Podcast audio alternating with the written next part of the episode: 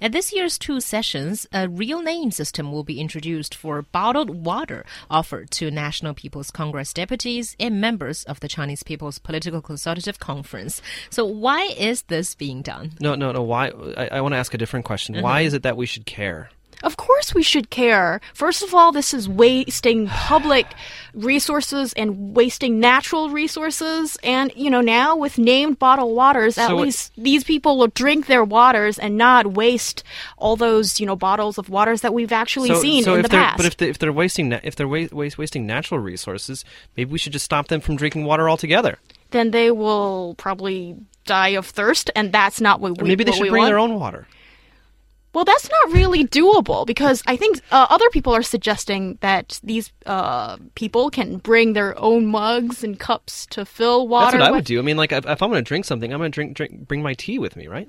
I think that's a good option, but on the other hand, you know, just for convenience and not wasting our resources, bottled water with name tags on it sounds like a good idea. Yeah. But doesn't this seem like a very small thing when it when it comes to you know cutting waste? I mean, yeah, yeah. I mean, what what you say makes some sense, but but it just seems like these this kind of thing because we talked about this last year, and last year was like, oh, okay, yeah, this this kind of makes sense, but now we're talking about it again.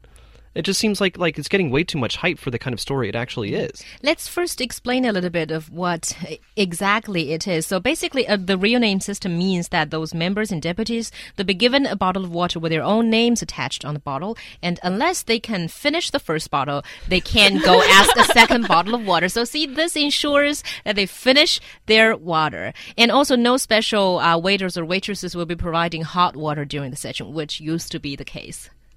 Okay. Well, I think this is just.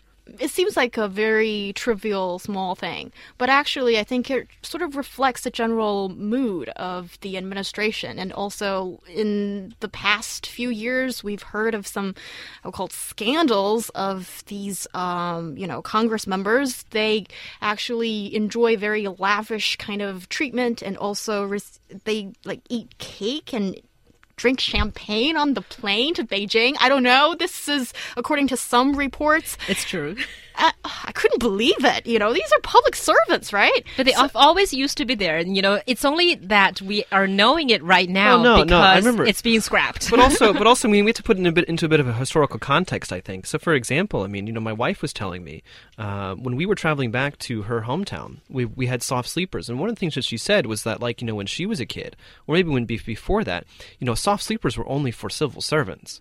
Right, only, for only for government officials, um, and so like we were waiting in a special area that apparently was only reserved for, for government officials. At least this is this was- is this oh, is true in her hometown, Right. at least, not necessarily Okay. in Beijing, but in her hometown. And so I think you know we do have to put this in a, in a bit of context, you know, because that's kind of the the background, the the historical trend that was already in, in place was people who were were part of a government department, We're a civil servant, they they automatically received uh, better treatment.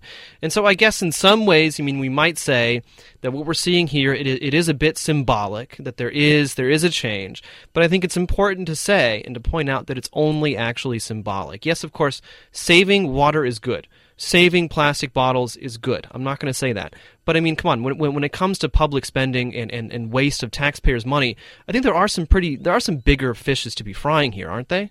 Yeah, that's a very good point.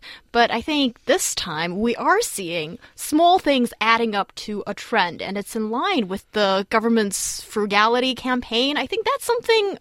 As a common person, I feel great to see, such as no more, you know, uh, lavish flower settings, no more um, lavish overnight packages for um, these members to enjoy that, you know, have like little uh, toothpaste and toothbrush and all the whole package thing. That is gone. And I think all of these small things.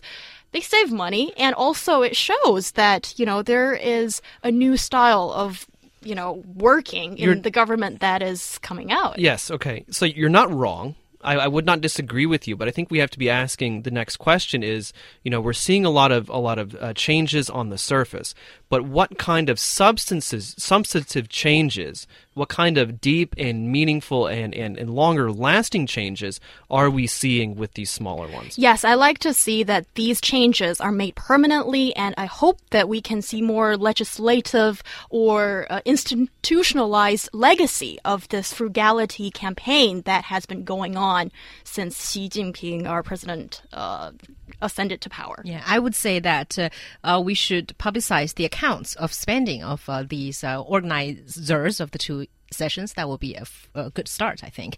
It's Roundtable with Yang Zhang and myself, Xiaohua, here in Easy FM. Coming up, we'll be talking about uh, credit card discrimination. Does it exist? We'll be right back after this break.